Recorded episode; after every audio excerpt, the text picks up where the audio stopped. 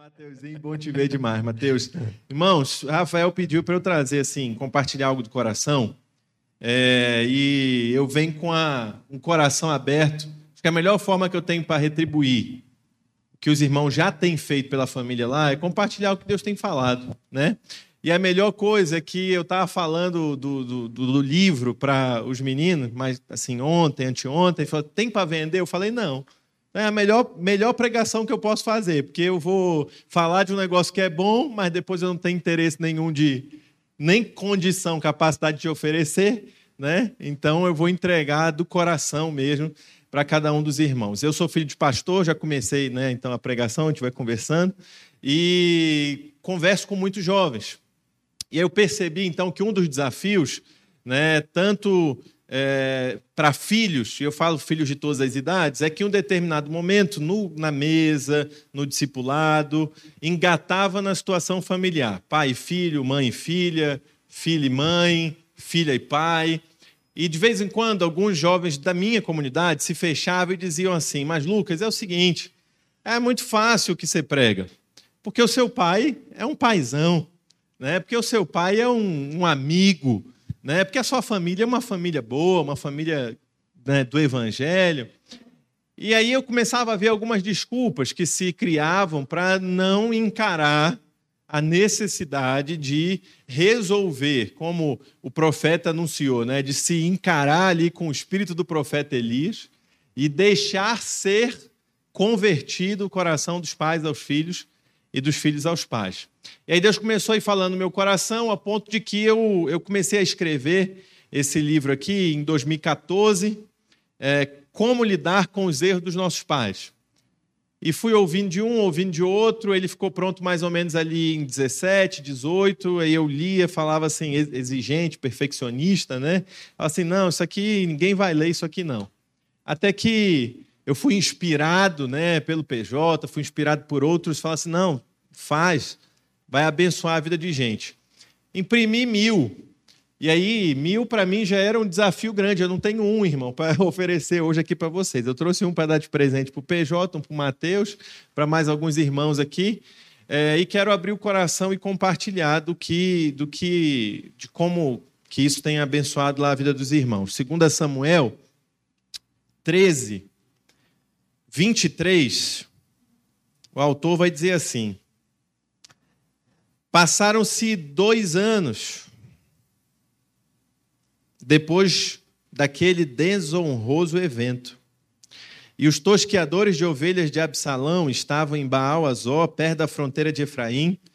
E Absalão, 2 Samuel 13, 23. Tá? Para os irmãos. Passaram-se dois anos depois desse desonroso evento, e os tosqueadores de ovelhas de Absalão estavam em Baal Azó, perto da fronteira de Efraim. E Absalão convidou todos os filhos do rei para se reunirem com ele. Absalão veio à presença do rei e convidou: Eu, teu servo, estou tosqueando ovelhas e gostaria que o rei e seus anciãos e conselheiros se dignassem a aceitar esse convite para irem até lá jantar comigo e meus amigos. Então ponderou o rei: Não, meu filho, não devemos ir todos juntos, a fim de que não te geramos uma pesada despesa. Embora Absalão insistisse no convite a todos, o rei se recusou a ir, mas agradeceu muito e o abençoou. Absalão rogou-lhe então: Permite ao menos que meu irmão Amnon esteja conosco. Ao que o rei questionou: Mas por que ele não iria contigo? No entanto, Absalão explicou que fazia questão da reunião fraternal. E o rei acabou por consentir que Aminon e seus outros filhos partissem em companhia. Absalão ordenou aos seus homens: prestai atenção. Quando o coração de Aminon estiver alegre por causa do vinho, e eu vos ordenar, fere, feri Aminon, então imediatamente matareis. Não tenhas medo. Ora, não sou eu quem vos estou ordenando fazer, a responsabilidade é toda minha. Tente coragem e não vacileis. Os servos de Absalão cumpriram exatamente as suas ordens e mataram Aminon. Então todos os demais filhos do rei montaram suas mulas e fugiram. Estando eles ainda a caminho, esse rumor chegou aos ouvidos do rei Davi. Absalão matou todos os filhos do rei, nenhum sobreviveu à sua ira. O rei então se levantou, rasgou suas vestes, se lançou ao pó da terra. Do mesmo modo, os anciãos e oficiais, mantendo-se de pé, rasgaram as suas vestes. Esse episódio aqui é um dos episódios mais tristes né, que a porção bíblica nos traz. É um filho que, revoltado com o pai, pela omissão do pai, pelos erros do pai, pela forma como o pai conduziu a família, marcou um dia de caça, mas a caça era o irmão. Esse irmão que tinha, por causa da sua vida mal resolvida, violentada a própria irmã. Olha o cenário de tragédia né, que aconteceu na casa dos nobres. Como nós somos nobres, como nós somos príncipes e princesas, um cenário de tragédia, ao ponto de que um pai, o rei Davi, viu um filho, Aminon, se apaixonar pela filha de forma doentia, covarde, violenta, violentá-la sexualmente, e por não fazer nada, e a palavra de Deus diz que Absalão, o irmão mais velho, protetor, esperou ainda dois anos. Você imagina assim o quanto que Absalão teve que aguentar do seu ódio, né? E, e, o próprio o próprio autor de Samuel, né, vai dizer assim que ele efervescia em ira, mas ele foi capaz de esperar dois anos para ver se o rei ia tomar alguma atitude, para ver se o rei ia corrigir o seu irmão, para ver se o rei ia vingar a sua filha, para ver se o rei ia fazer alguma coisa a respeito. E passado dois anos ele falou assim: não aconteceu nada. Como não aconteceu nada, eu vou agora fazer justiça com as próprias mãos. Como o rei não foi capaz suficiente, não foi sensível o suficiente para vingar a própria filha, violentada, abusada por um irmão dentro da própria casa, agora eu vou fazer. Ele marca esse encontro, mata o irmão e depois reúne o exército para ir em direção ao rei. Ele para na frente da cidade, você vai acompanhar nos próximos capítulos. Ele para na frente da cidade e ele começa a fazer um pedágio com o coração dos homens da cidade. A Bíblia diz que ele tenta roubar o coração dos homens da cidade. Ele vai parando e nas portas de Jerusalém as pessoas chegavam para ir falar com o rei sobre determinado assunto. Ele fazia uma abordagem clandestina e dizia: Para que você vai falar com o rei? O rei não conseguiu vingar a própria filha.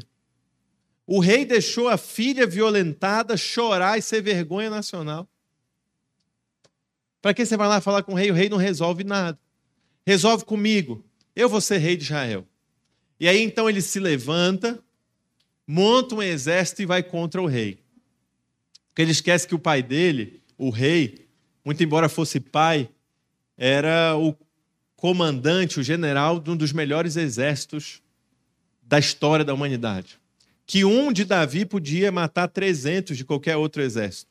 E muito embora Davi tendo dito assim, por favor, não façam nada com meu filho, Absalão, Absalom, filho da paz, mas era o filho da paz estava causando toda aquela guerra. Falou assim: por favor, não façam nada com ele, mas os seus, os seus soldados não deixariam passar barato. O filho, então, mal resolvido, o filho, o filho gangrenado por dentro, o filho que já estava corroído por dentro de raiva, de ódio do seu pai, vai em direção ao pai, fica preso num galho e termina como a maioria, ou grande parte, ou quase todos dos rebeldes terminam com uma flecha transpassada no coração. E aí é o grande choro de Davi, né? Morreu meu filho. E Davi talvez chorava por dor do momento, mas também porque sabia que era falha sua, sabia que ele não tinha sido enérgico em ajustar a sua casa, a sua família. E aí eu me deparei com esse texto e compartilhando lá e ouvindo os irmãos no, no gabinete, na mesa, no dia a dia, eu comecei a olhar para um outro filho de Davi, Salomão. Eu falei assim: não, peraí, se a gente pensar cartesianamente, se Davi era uma tragédia como pai, como gestor, então, ao ponto de que um virou abusador, estuprador, o outro assassino, esse Salomão deve também virar alguma coisa ruim. E aí eu fui me debruçar na vida de Salomão, e principalmente no livro de Provérbios, Salomão faz várias menções ao seu pai, menções positivas. Salomão tem a capacidade de ser bem resolvido com esse pai catastrófico e dizer, porque eu aprendi com meu pai. E isso aí deu um nó na minha cabeça. Como é que pode dois filhos do mesmo pai, da mesma família problemática, talvez até com um agravante. Salomão era o menino que andava na rua e o pessoal cochichava. Salomão era o menino que andava na rua e sempre tinha alguém rindo dele. Por quê? Porque ele era o filho gerado no maior pecado nacional. Ele era o filho do rei que adulterou com a Betseba e que matou o marido dela. Então ele tinha motivos. Antes que alguns aqui digam, não, mas Salomão não teve os motivos que Absalão teve. Salomão tinha motivo. Imagina esse trauma, descobrir assim: peraí, quer dizer que o meu pai e minha mãe não eram casados? Pior, a minha mãe era casada com outro homem e o meu pai, não obstante ter adulterado com a minha mãe, também matou aquele que talvez seria o meu pai. Olha a confusão na cabeça desse menino. E aí ele consegue então nos mostrar um outro caminho. Você tem então Davi, essa família desestruturada, que pode ser qualquer uma das nossas famílias, família nobre, nobre, real, mas desestruturada. Você tem de um lado Absalão, que é esse filho que não consegue lidar com isso, e você tem de outro lado Salomão, que processa tudo isso, de modo que ele consegue, no livro de Provérbios, não apenas elogiar o seu pai, mas um pouquinho do que eu vou escrever, do que eu escrevo aqui, ele transforma o livro de Provérbios num, num, num atestado de resolução dos problemas da sua família. Vou citar aqui alguns três exemplos. A gente sabe que Davi não foi muito bem ordenado nas suas prioridades. Salomão, em Provérbios, Eclesiastes, nos seus livros de sabedoria, ele vai dizer o seguinte: tem tempo para tudo. Ele não precisou dizer que o pai dele era bagunçado, que o pai dele não, não, ele não precisou dizer: olha, meu pai, em dois anos, não arranjou tempo para corrigir o meu irmão. O meu pai, em dois anos, não arranjou tempo para chamar Minon e falar: absurdo que você fez com a sua irmã. Meu... Ele não precisou dizer isso. Ele só precisou dizer o seguinte: há tempo para todas as coisas. Salomão sabia que a, que Aminon só tinha morrido porque o seu pai não o tinha corrigido. Ele não precisou dizer isso. Ele só precisou escrever o quê? Corrige o teu filho com a vara. Quando Salomão então está dizendo corrige o teu filho com a vara, para bom entendedor, ele está fazendo um romance da sua família. Ele está nos contando a história do que aconteceu com a sua família. Salomão não precisou dizer o que aconteceu com seu pai, com a sua mãe, o adultério, o problema todo. Ele só precisou escrever: foge da mulher adúltera. E olha que homem bem resolvido. Porque quem é que escreveu um negócio desse, correndo o risco de implicar a sua mãe? Quem é que era tão bem resolvido ao ponto de escrever um negócio desse, correndo ao risco de implicar sua própria mãe?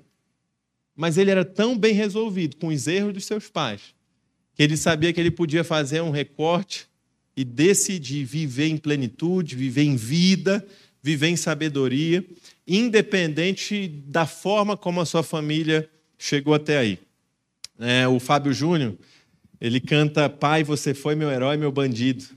Eu não entendia isso, eu, eu juro para vocês que eu não entendia. Eu falo como assim, eu criança ouvi aquilo, lembro do meu pai cantando num karaokê, eu tinha sete, oito anos, e aquilo me chocava porque na cabeça de uma criança, um bandido é aquele com uniforme de bandido, com uma uma bola de ferro grudada no pé, bem como os desenhos demonstram. Você como é que pode um pai ser herói e bandido? À medida que a gente vai crescendo e quando chega perto da adolescência ou da juventude, a gente tem essa essa essa visão com clareza. O nosso herói, a nossa heroína, quem aquele que a gente colocava o terno e pulava, né, acreditando que o terno do pai era a capa do super-homem, aquele que a, a filha pegava o cinto e enrolava aqui achando que era a Mulher Maravilha, agora virou vilão. Virou vilão porque demonstrou suas fraquezas, demonstrou as suas inapetências, os seus defeitos. Virou vilão porque roubou de você, independente da sua idade. Em algum momento seu pai virou vilão, a sua mãe vilã, porque roubou de você o que era de mais precioso, a idealização de que ele era perfeito. A idealização de que ela era perfeita. Aí eu entendi a música do Fábio Júnior. É totalmente possível o herói virar bandido. E aí o desafio é como é que a gente vai lidar com isso, né? Como é que a gente vai lidar com essa essa relação Né? Como é que eu vou saber para que o herói ele tem capítulos difíceis da história dele? A saber que o herói ele passou por momentos não tão republicanos, não tão louváveis. E como assim eu ainda vou amar? Como assim eu ainda vou olhar no olho? Como assim eu ainda vou abraçar? Como assim eu vou ter capacidade de Salomão de dizer: eu aprendi com meu pai, o meu pai é bom nisso. Minha mãe é boa nisso. Olha, eu não me afasto dos ensinamentos da minha mãe. Não é isso que ele vai dizer em Provérbio? Como? Muitos de nós passaríamos uma regra e dizer assim: ó, nem sou filho mais. Não, estou começando de novo, estou indo embora. E a genealogia de Jesus vai mostrar algo totalmente diferente. Né? A genealogia de Jesus tinha de tudo. A genealogia de Jesus tinha bandido, assassino, mentiroso, prostituta, tudo, tudo, tudo de ruim tinha na genealogia de Jesus. E ele não se sentiu nem um pouco diminuído por isso, talvez para nos deixar um, uma pérola aqui, um ensinamento de que não importa como tenha sido a construção da nossa família até aqui, o que importa daqui para frente é a nossa capacidade de fazer diferente, nossa capacidade de glorificar a Cristo, nossa capacidade de cuidar, né? E é um pouco disso que a gente tem conversado lá. Eu não sei se o PJ quer fazer um bate-bola, é um pouco disso do que a gente tem falado. Tenho visto muitos filhos incomodados com, com, com, com asfixia né, aquilo que a gente viu na, na, na, Covid, na pandemia, a necessidade do respirador. Tem muito filho, filha, na sua relação com os pais, precisando de um respirador. Muito parecido com o que a gente acompanha no livro de Reis. No livro de Reis, os filhos dos profetas chegam para Eliseu e falam assim: Eliseu, está tá apertado aqui contigo. Está apertado demais, está estreito, a gente não quer mais morar aqui, a gente não quer, está muito difícil. Permite que a gente vá lá para a região lá do, do Jordão e a gente faça casa para a gente. E aí a sabedoria de Eliseu, ele não ficou nem um pouco. Ele não ficou nem um pouco ofendido com aquilo, ele só falou uma palavra com três letras e um acento. Vão. Está apertado aqui, está ruim, vão. Aí eles começam a ir, vão lá, os filhos dos profetas estão indo, animados, vão para a beira do Jordão, vão cortar madeira, vão construir casa. No meio do caminho, a Bíblia diz: um deles recebe uma iluminação, tem um insight, e volta e fala assim: Eliseu, quebra um galho para a gente? Vem com a gente. Acompanha a gente nessa, nesse Irmãos à Obra, né? Acompanha a gente nesse, nesse momento. Aí Eliseu disse uma palavra com três frases: Vou. Isso ele está muito bem resolvido. Aí ele chegou lá, os jovens se sentindo, presta atenção, como diz Paulo Júnior, eu não posso deixar de falar isso, né? Deixa o Espírito Santo de Deus ministrar no seu coração, né? Agora eu zerei a vida aqui. Deixa o Espírito Santo de Deus ministrar no seu coração. O filho está ali, muito feliz, na beira do Jordão, se achando, experimentando a liberdade. Experimentando a liberdade. Construindo casa para si, vou começar uma nova história, uma nova vida. E aí, o risco que corre o machado corre o cabo e corre quem tinha emprestado o machado e o cabo. Cai no rio. Eles se desesperam. Assim como eu, quando casei, casei achando que sabia de muita coisa, casei achando que eu ia dar um show. Assim, casamento, nota 10. Relação com a família, nota 10. Lavar louça, nota 10. Eu tinha tudo pronto na minha cabeça arrumar a casa, saber lidar com a, com a TPM, com o momento, com a sogra, com a família. Na minha cabeça, você me perguntasse no dia antes do meu casamento, na véspera, Mateus, como o Mateus está aí? Antes de casar, eu vou tirar 10. E a gente vai com esse sentimento de liberdade, um machado cai, a gente se desespera, porque a gente não sabe o que fazer. E o machado era emprestado. As experiências eram dos outros, a gente não tinha vivido nada.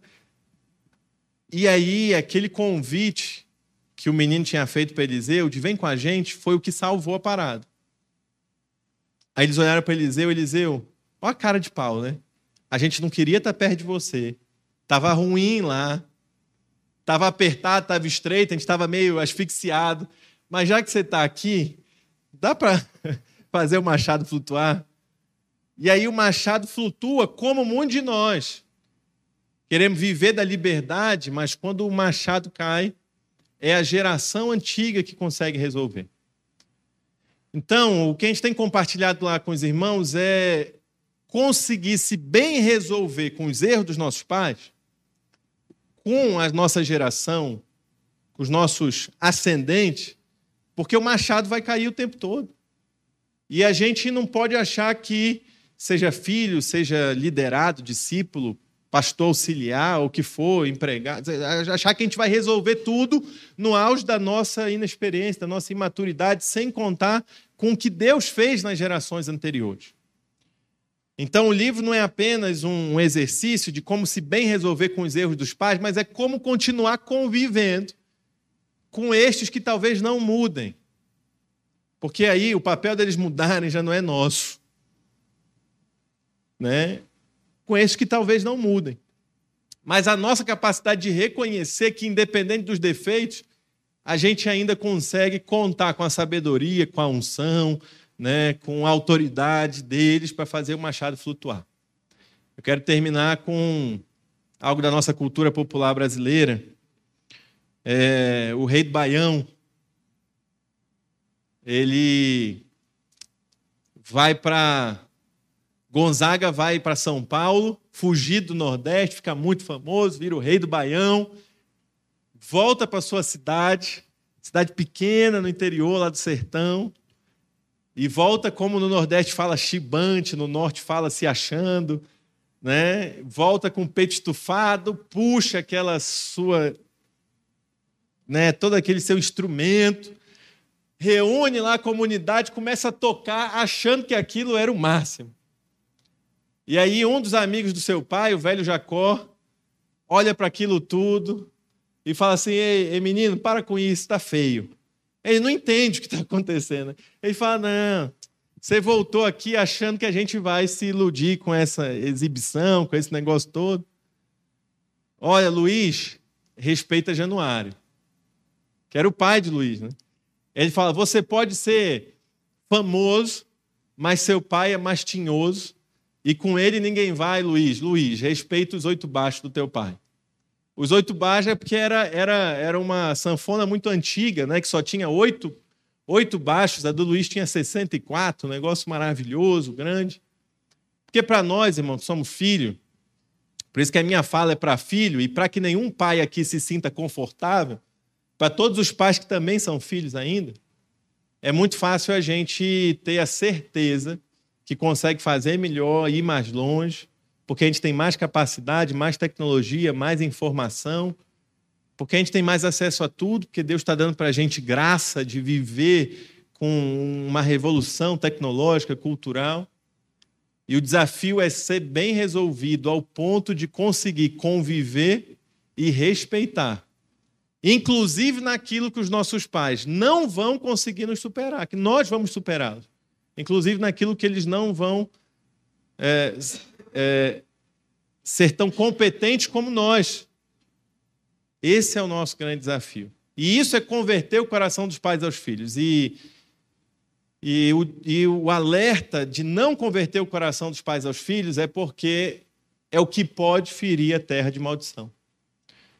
Então, se a gente não conseguir ter essa conversa na mesa e resolver isso, a terra pode ser ferida de maldição. É, não, não, é pode, não. Será? Ela está sendo ferida de maldição.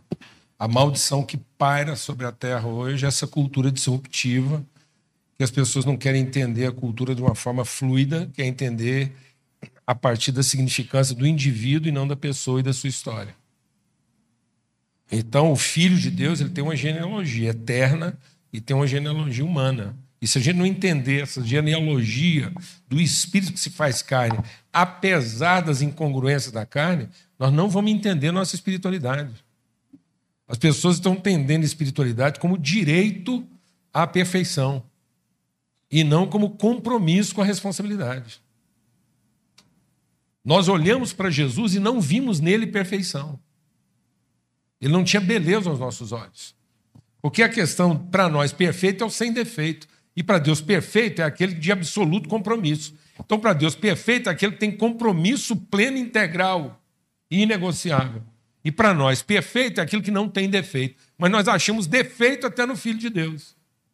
Porque não entendemos a sua história e a sua origem espiritual dentro de uma conjuntura humana toda incompreensível. É Deus dando sentido àquilo que aos nossos olhos não tem sentido e anulando toda forma de expectativa humana. Se a gente não tiver essa conversão, Lucas, estão todos debaixo de maldição.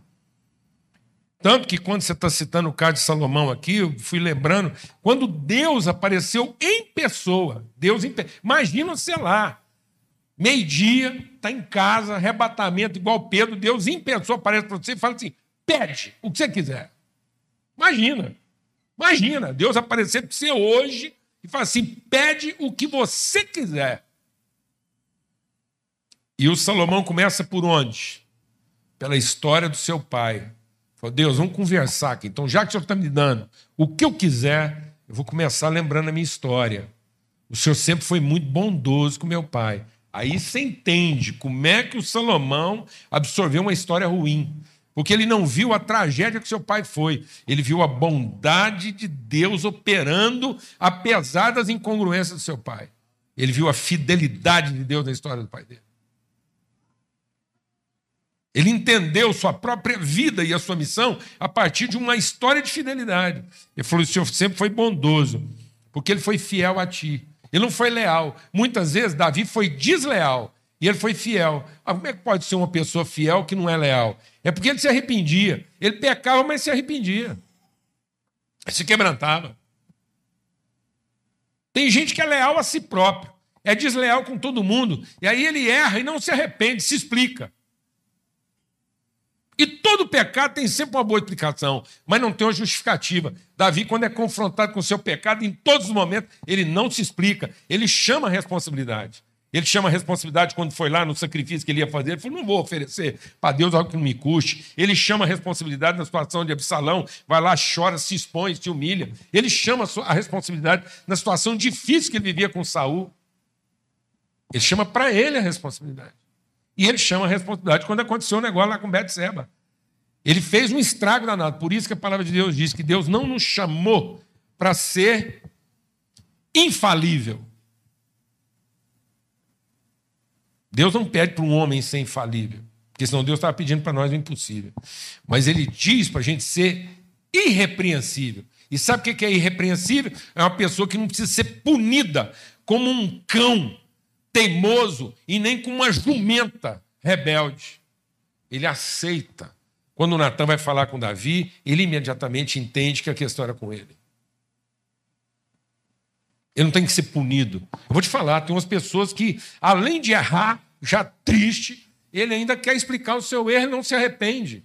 Ele está triste pelo, pelo flagrante. Ele está triste por todos os privilégios que ele vai perder. Mas ele não está arrependido de entender que ele fez a escolha errada. Ele quer se explicar. Quer se explicar. Quer se vitimizar. Quer falar das suas fraquezas. Não, Deus fala que a gente pode ser irrepreensível. E nesse sentido, Davi era fiel porque era irrepreensível, justo e reto. Reto, amados. Não é porque Davi não fazia curva, não. É porque Davi não fazia volta. Amém? É uma estrada de ida, onde não tem retrocesso. Davi nunca retrocedeu da sua vocação. E o Salomão entendeu isso e ele falou assim: aí é que entra o papel do filho. É o seguinte, eu vi lá a história do meu pai, entendi como é que a coisa funciona, me dá sabedoria, porque poder eu não preciso, dinheiro eu não preciso e saúde eu não preciso. Eu sei que isso sempre funcionou com meu pai. Além do poder, além do dinheiro e além da saúde. Meu pai fez as bobagens que fez, porque era saudável, rico e poderoso. Às vezes, se ele fosse doente, pobre, ele fosse feio, pobre, morasse longe, ele não tinha feito tudo que fez. Ele fez o que fez, porque era rico, poderoso e morava perto. Então eu não preciso disso, não. Eu preciso de sabedoria, porque ele entendeu.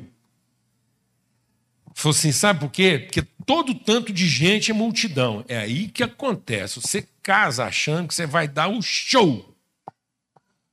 Até que na hora seguinte você percebe que você casou com uma multidão. Você não casou com uma pessoa. Você casou com uma aglomeração. Você casou com um evento. É ou não é verdade? Hã? Rapaz, o acerto de hoje não conta para amanhã. Amanhã é outra história. Casamento é, um, é, um, é uma aglomeração. E aí o Salomão falou assim: a vida é uma aglomeração. Eu não preciso de expectativa, eu preciso de perspectiva. Ele pediu sabedoria para lidar com a vida, porque ele viu que Deus lidou com Davi apesar das suas incongruências. Rapaz, eu estou tão grato a Deus por tudo isso, pelo que eu estou recebendo na sua vida aqui, porque é uma testificação. Você sabe que a gente está fazendo esse trabalho aqui de ministração colegiada, compartilhada. Eu fui comprar um presente para você ontem. Ainda deu tempo de sair para comprar um presente para você. E eu vim vestido com uma coisa que eu vou te explicar. Porque você sabe que você representa para mim brasilidade. O Lucas é para mim uma esperança de brasilidade. Um cara que podia ter dado tchau com uma situação problemática, viver de maneira cômoda, porque muita gente não conhece o currículo desse rapaz, a oportunidade que ele tem, a projeção que ele tem, a área que ele atua. Ele é assim, bem modesto. Então ele podia estar vivendo uma outra realidade. Ele podia estar nadando águas muito mais tranquilas mas ele resolveu abraçar o estado dele, o povo dele, e, e ele é um exemplo. Amém? Não é verdade? Quem caminha aí sabe. Eu falei assim, então, vou explicar uma coisa para vocês. É rapidinho, porque precisa segurar a onda aí, porque quando esses dias especiais aí, nós ainda vamos tentar dar o aviso aqui, viu, mano? Quando Deus colocou no coração. Olha, tem um despertador tocando, é hora de acabar. Aperta lá assim, adiar. Dá mais 10 minutos. É, não, não, é como falar, adiar. Você aperta, dá mais 10 minutos. É. Bom, então é o seguinte. Lá naquelas movimentações de setembro, o mundo sabe que eu levantei de madrugada com o desejo de vestir a bandeira brasileira. Ó, isso é muito sério que eu vou compartilhar aqui hoje. Eu precisei pedir revelação de Deus para compartilhar isso aqui. E aí era para vestir a bandeira. Eu falei, então, já que é para vestir a bandeira, vou fazer um recorte da bandeira, a parte central dela. De madrugada peguei um pano branco lá, colei as estrelinhas lá e tal, e fizemos esse recorte aí. Que é um recorte da bandeira. Então tá lá o Cruzeiro do Sul, que é a parte central da nossa bandeira. Porque essa constelação, o Cruzeiro, é a única constelação, é a menor de. Tem que falar rápido aqui, é a menor de todas as constelações mas é a única constelação com nome bíblico, com nome que, que revela o lado espiritual. O resto das constelações é tudo nome grego, é um. Você nem não precisa gravar, não, mas essa aqui. Não, volta, volta rápido aí. Esse, tá vendo? Tá lá. Tá isso aí. Agora mostra a imagem da constelação do Cruzeiro do Sul. Essa. Aí você vai ver que tem uma diferença, tá vendo? Essa aqui é a bandeira. Eu estou vestido como se fosse um pano, estou recortado, estou dentro da bandeira. Qual que é a diferença? A estrelinha está trocada. E o dia que eu fui montar isso, porque eu fui buscar a referência na constelação e depois na bandeira, eu falei, a estrela é diferente. Eu falei, isso tem que ter uma razão de ser. E fiquei meditando aquele negócio. No dia que eu fui bordar, que eu tirei o paninho e fui bordar, larguei lá, o cara já ia bordando. Eu falei, você está bordando errado. Ele falou, não, eu peguei lá na. Eu falei, não, você pegou a constelação, você não pegou a bandeira. Ele falou, tem diferença? Eu falei, tem, é invertido. E eu fiquei meditando nesse negócio. Engenheiro, fiquei pensando, eu gostava muito de perspectiva. Aí eu fui entendendo a diferença entre expectativa e perspectiva. Tem muita coisa na história do Brasil escrito, que são sinais proféticos da nossa nação. E eu queria dar esse testemunho aproveitando a sua vinda aqui. Aí eu fiquei meditando nisso falei assim: eu não tenho coragem de compartilhar. Que eu acho que o povo vai achar que é muita viajação, que foi uma pinga estragada, um trem aí.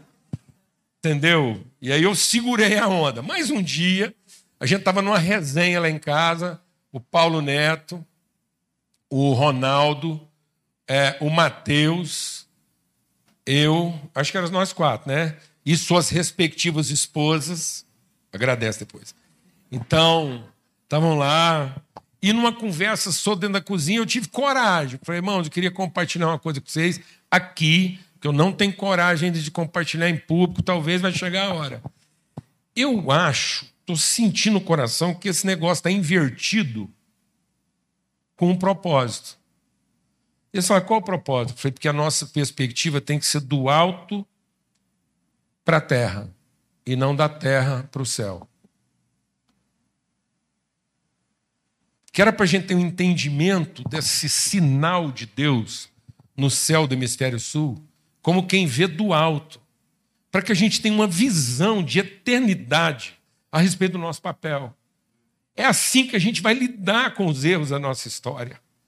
Se a gente entender que é um propósito soberano e não uma expectativa. Porque quando você vê a vida na expectativa, os erros do passado oprimem você e te anulam. Mas quando você vê tudo na perspectiva do eterno, aquilo te desafia a não retroceder. Aí falei com os irmãos lá, falei, mas eu acho que, sei lá, uma hora eu vou ter coragem. Aí o Mateus foi lá na internet. Pasmem.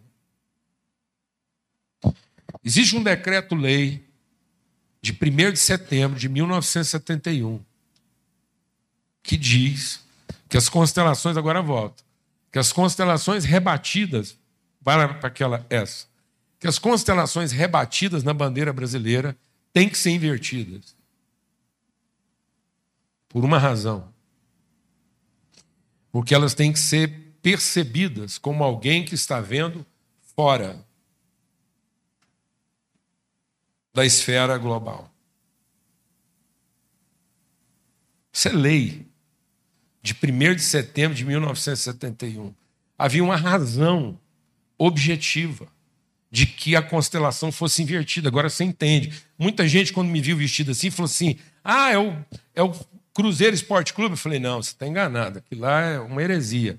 Porque aquilo lá é quem percebe com expectativa. Por isso que quem está torcendo vai sofrer aí. Uma hora dá certo, outra hora não dá. Porque você está na expectativa do alto e não na perspectiva do alto.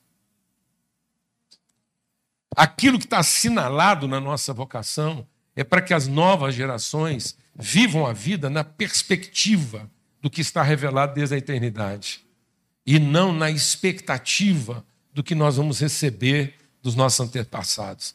Nós somos a redenção dos erros dos nossos pais e não a consequência deles. Nós somos a cada geração a redenção da história. Por isso que os filhos vão fazer mais do que os seus pais. E se a gente não se converter a essa perspectiva de redenção, nós vamos viver a expectativa da maldição. Quem vive de expectativa vive de frustração e é maldito para sempre. Mas quem vive na perspectiva do, do eterno se revela, encontra direção e redime a pior de todas as histórias, mas não é vítima delas. Amém? Eu trouxe um presente para você.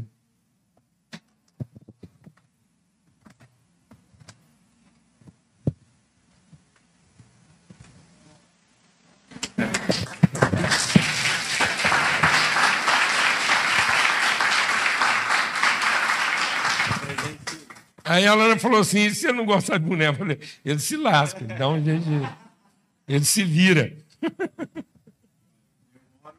Eu moro na, moro na linha do Equador. Oi. Eu moro na linha do Equador, num lugar que faz muito sol e que, e que o boné é essencial. E a linha limite para se ver o Cruzeiro do Sul. Porque é, acima da linha do Equador, ele não é Acima da linha do Equador, ele já muda. Ele né? muda, ele não é visto. É, então, metade da nossa cidade consegue ver o Cruzeiro do Sul. É, eu vou ser uma revelação para outra metade. Amém. E o boné é para eu não me esquecer da, daquilo que é o propósito eterno de Deus, né? Vou andar com o boné uh, e, e sabendo, né, que é uma é uma é uma mensagem que eu que você repartiu com a gente, que você trouxe, que você encarna de maneira plena, viu, Lucas? Em nome de Jesus. e sabe, esse é tão interessante porque isso é quase como você andar com a bússola na cabeça. Por uma questão misteriosa, a constelação do Cruzeiro do Sul ela coincide exatamente com a linha norte-sul, leste-oeste dos nossos quadrantes lá. Então, a estrela de baixo, aquela ponta que é a maior delas, aponta exatamente para o sul, a outra aponta para o norte, leste-oeste. Impressionante isso. É como se tivesse uma bússola no céu para conhecer as direções. Maravilhoso, não é, amados? Isso está na marca, está encarnado na nossa vida como desafio e direção. Para que nós não sejamos mais uma nação de expectativas. O Brasil não pode lamentar sua história e esperar que os outros se resolvam para que a gente se resolva, porque na verdade os outros estão esperando que a gente se resolva para ser inspiração para eles. Nós não podemos lamentar nossos desafios, nossas tragédias, porque nós podemos ser exemplar no enfrentamento delas.